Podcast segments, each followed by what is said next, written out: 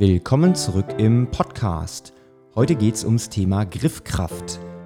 Warum Griffkraft wichtig ist und wie man seine Griffkraft trainieren sollte, das alles erfahrt ihr in dieser Folge. Viel Spaß beim Zuhören.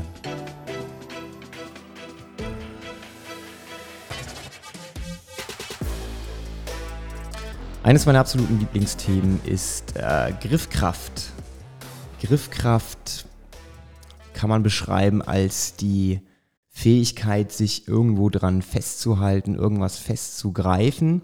Und besonders bei Sportarten wie zum Beispiel CrossFit, aber auch Klettern, also überall, wo man über eine längere Zeit Sachen greifen muss, ist die Griffkraft ein entscheidender Faktor über Erfolg oder Misserfolg.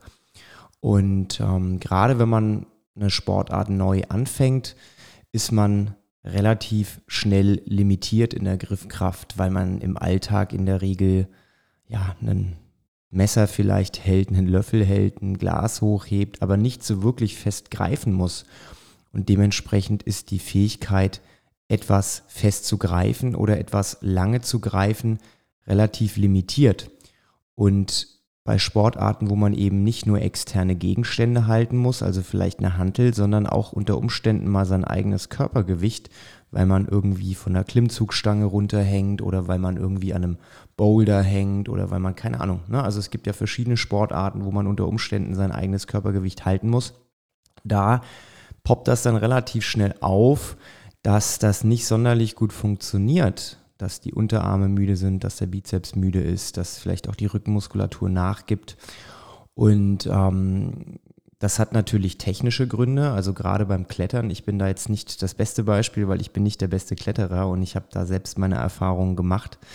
Äh, ich habe eine gute Griffkraft und ähm, wenn man ja eine Sportart macht, die man noch nie vorher gemacht hat oder noch nicht so oft gemacht hat, wie zum Beispiel Bouldern, und dann denkt man, man kann alles über Kraft regeln, dann ja, kommt man schnell zu dem Entschluss, dass das eben nicht funktioniert. Und ich habe da selbst schon festgestellt, wenn du an so einer Wand hängst und alles versuchst über die Armkraft zu machen, dann funktioniert das relativ schlecht. Das heißt, selbst mit der besten Griffkraft kann man das nicht ausgleichen. Das heißt, Technik steht auch hier an erster Stelle.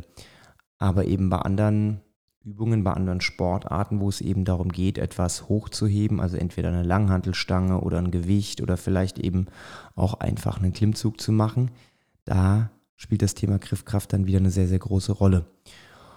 Und wir kriegen ganz oft die Frage gestellt, wie man denn seine Griffkraft trainieren kann, wie man denn besser werden kann, wie man länger an der Hantel hängen kann.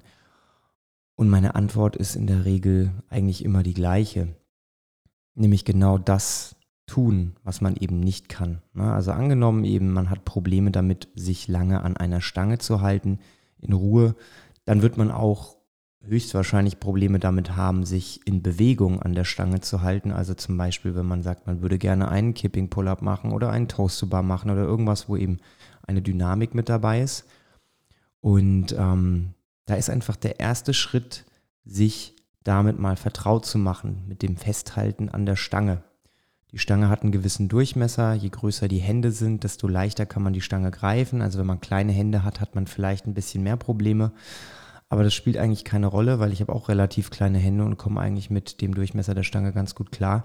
Es geht wirklich darum, sich erstmal mit dem Gegenstand, an dem man sich festhalten möchte, ein bisschen vertraut zu machen. Und mal angenommen, man kann sich an die Stange dranhängen, also das funktioniert anatomisch alles ganz gut, aber man kann sich noch nicht sonderlich lange dranhängen, weil einfach die Schwerkraft das Gewicht nach unten zieht. Dann hat man jetzt die Möglichkeit, je nachdem, wie lang die Hängdauer ist, also angenommen, man kann vielleicht 15 bis 20 Sekunden an der Stange hängen, dann ist es doch schon ein ganz guter Zeithorizont. Dann kann man doch einfach versuchen, sich mal so lange an die Stange zu hängen und wenn es nicht mehr geht, macht man eben eine Pause und dann hängt man sich wieder dran und wieder dran und wieder dran. Um das einfach mal so ein bisschen zu trainieren, dieses Gefühl des Hängens an der Stange. Wenn man jetzt aber sagt, okay, ich kann mich nur zwei, drei Sekunden oder vielleicht gar nicht festhalten, dann muss man sich überlegen, wie kann man jetzt ein bisschen die Schwerkraft manipulieren, also wie kann man die so ein bisschen austricksen, um eben sich trotzdem an die Stange zu hängen, aber nicht mit dem kompletten Körpergewicht. Ja, und wenn wir zum Beispiel eine Übung skalieren, wie zum Beispiel den Pull-up, dann sagen wir ja auch, okay, wir nehmen uns jetzt ein Band, wir machen einen Banded Pull-up. Aber warum nicht vielleicht auch einfach mal einen Banded Hold, also einfach mal an der Stange hängen und einfach mal nur versuchen, die Stange festzuhalten, weil darum geht es ja eigentlich. Na klar, man braucht für die Übungen, die man dann machen möchte, also zum Beispiel den Pull-up oder den Toast to Bar, auch noch andere Muskelgruppen. Aber die Grundlage sollte es ja sein, sich möglichst fest an der Stange festhalten zu können, damit man sich möglichst lange an der Stange halten kann und damit das Festhalten an der Stange nicht der limitierende Faktor wird, sondern vielleicht eben die Armkraft oder die Rückenkraft oder die Bauchkraft. Das heißt, Griffkraft ist im Prinzip genau wie Beweglichkeit. Das ist eine Grundlage, auf der man dann aufbauen kann, auf der man dann die Übungen aufbauen sollte. Und man sollte nicht immer diese Grundlage überspringen und sagen, ja, ich äh, ist egal, ich versuche jetzt direkt die Übung zu machen und ich versuche jetzt hier direkt äh, mich schnell zu bewegen und eine Kipping-Bewegung zu machen. Viele vernachlässigen immer die Grundlagen und das ist ganz, ganz gefährlich, weil irgendwann kommt man dann an den Punkt, da geht es dann einfach nicht weiter. Da fragt man sich dann, ja, wieso funktioniert das denn nicht? Wieso klappt das denn nicht? Das liegt häufig daran, dass man einfach zu wenig die Grundlagen trainiert. Also Takeaway an dieser Stelle, wenn man feststellt, dass die Griffkraft ein limitierender Faktor ist, dann öfter mal einfach sich mit dem auseinandersetzen, was man gerne machen würde. Also angenommen Klimmzüge, dann ist es die Stange, an der man sich festhält und dann einfach öfter mal an der Stange hängen. Wenn man jetzt irgendwie sagt, man würde gerne einen Farmers Carry machen und man merkt beim Farmers Carry, die Hände gehen auf, dann vielleicht lieber eine Kettlebell oder eine Dumbbell in die Hand nehmen und die durch die Gegend tragen. Ne? Also man muss immer gucken, was möchte ich verbessern und dementsprechend spezifisch das trainieren. Spricht natürlich jetzt nichts dagegen, ein allgemeines Griffkrafttraining zu machen. das kann aus verschiedenen Übungen bestehen und kann unterschiedlich aussehen aber immer so ein bisschen übungsspezifisch sich überlegen, was kann ich machen, damit ich eine gewisse Übung verbessere. Nächster Punkt, den wir häufig hören, den wir auch häufig sehen, ist das Thema, ich habe schwitzige Hände, ich kann mich nicht festhalten. Und ähm, ich verstehe das schon, ne? besonders wenn es warm ist im Sommer und die Stange ist vielleicht glatt oder die Handel ist vielleicht glatt dass man unter Umständen Probleme mit Schweißbildung hat und dass man unter Umständen Probleme hat, die Stange dann festzuhalten. Aber meistens ist das nur bedingtes Problem und das wiederum geht auch zurück zum Thema Griffkraft. Wenn man nicht in der Lage ist, den Gegenstand entsprechend festzuhalten, dann bildet sich unter Umständen auch Schweiß an, Hand, dann, an den Händen, dann rutschen die Hände auch und das liegt, wie gesagt, daran, dass man nicht genug Griffkraft hat, um sich richtig festzuhalten. Natürlich in Ausnahmefällen ne, gibt es immer Menschen, die vielleicht ein bisschen mehr schwitzen als andere und auch vielleicht an den Händen ein bisschen mehr schwitzen, um Gottes Willen.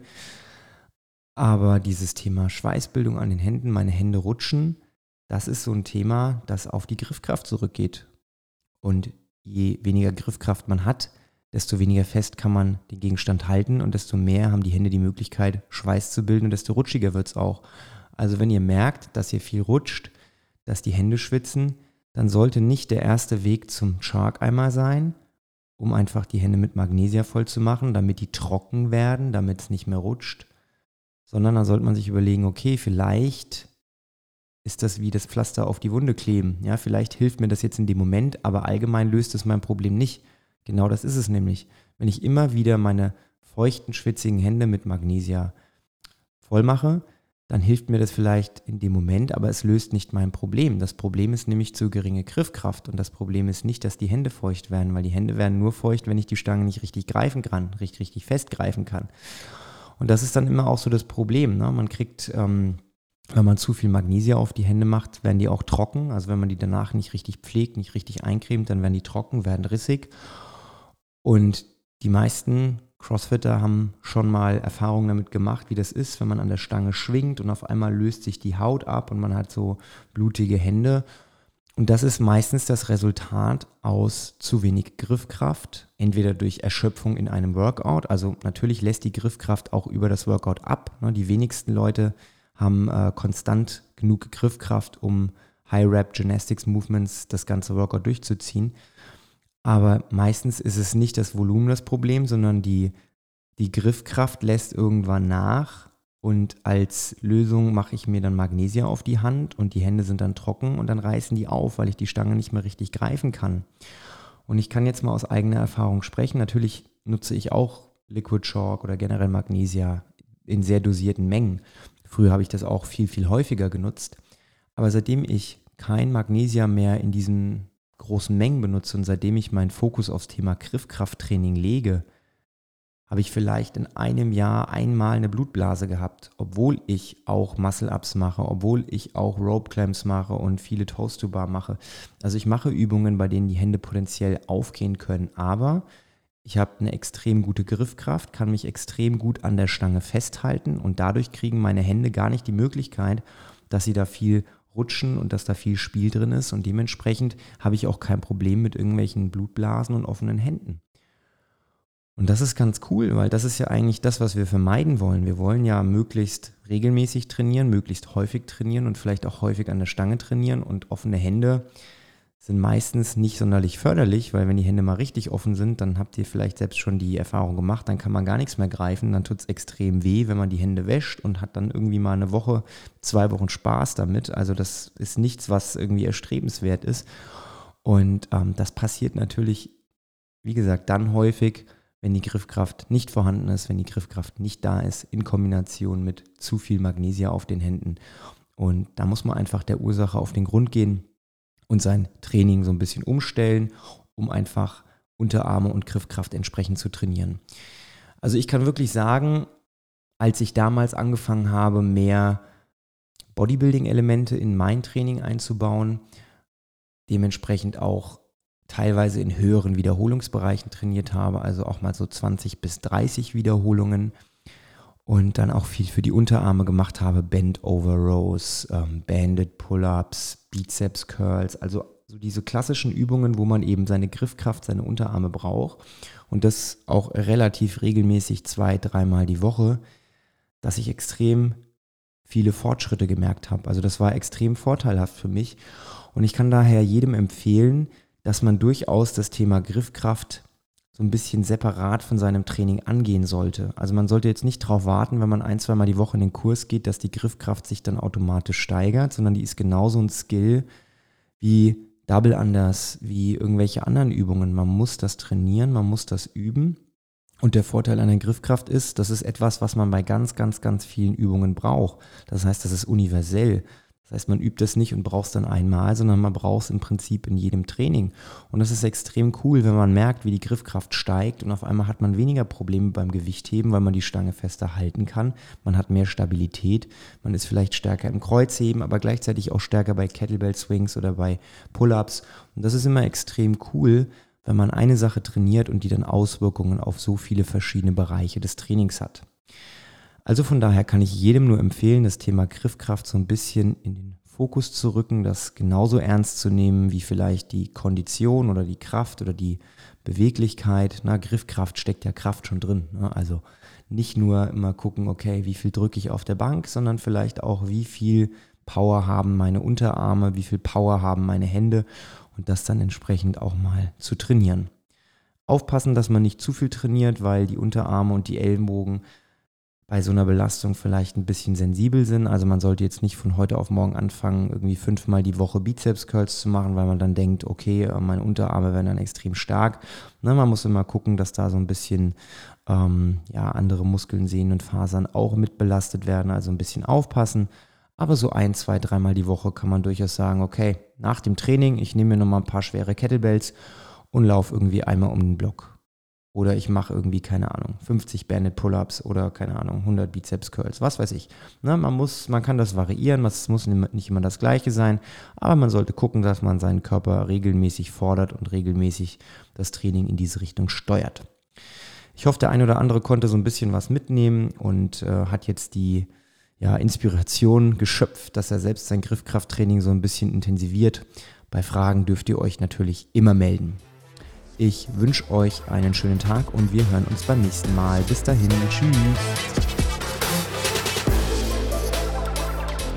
Wir hoffen, dass dir die Folge gefallen hat. Wenn du selbst was Spannendes zu erzählen hast oder uns ein Thema vorschlagen möchtest, dann melde dich doch ganz einfach. Du erreichst uns bei Instagram at crossfit-aschaffenburg oder schreib uns doch einfach eine Mail an mail at crossfit-aschaffenburg.de. Wir hören uns nächste Woche. Bis dahin.